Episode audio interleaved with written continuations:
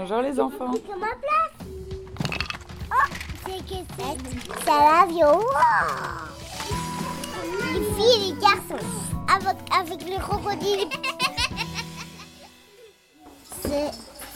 C'est avec nous. C'est avec toi. Bienvenue dans La Buissonnière, saison 2. Cette année, je vous emmène en immersion avec des enfants encore plus petits. Nous partons en crèche, et pas n'importe quelle crèche. Dans cette saison, nous allons entendre les enfants, les professionnels et les parents de la crèche Vincent Auriol. Cette crèche de la ville de Paris, animée par une équipe de l'association Crescendo, suit le programme Épicène depuis un an. Épicène est un programme du réseau des crèches Crescendo qui veut former les professionnels de la petite enfance sur l'égalité filles-garçons.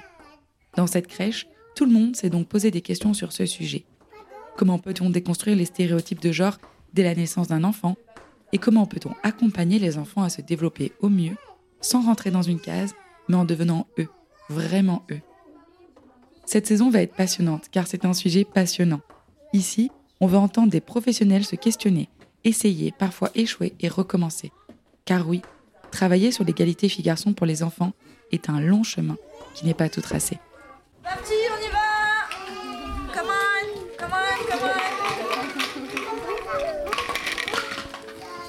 Alors, dans notre crèche, on accueille 48 enfants quand, voilà, quand elle est complète. Donc, actuellement, on doit être à 45 enfants là, actuellement. C'est le bébé qui? C'est le bébé à qui? Ouais, c'est le bébé C'est bon, c'est bon. Je le pose, c'est bon? Oui. On a ouvert il y a assez peu de temps. hein, c'est une toute nouvelle crèche. On a souhaité travailler sur le thème la déconstruction des stéréotypes de genre et l'égalité garçon-fille. Moi, je suis. Alors, on s'est rendu compte quand même qu'effectivement, on a étudié nos livres et que énormément de livres ont pour personnage principal des garçons. Les poupées, c'est pour Mané. J'aime bien cette histoire. Coucher papa. On a eu des parents qui se sont révélés après. Il y a une maman, voilà, elle n'avait pas fait attention, mais en fait, elle voyait son petit garçon qui aimait jouer à la poupée et qui après avait racheté une poupée à la maison.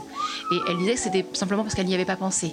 C'était pas parce qu'elle ne voulait pas, mais que voilà. Ton jeu préféré C'est un bébé pour mes bébés.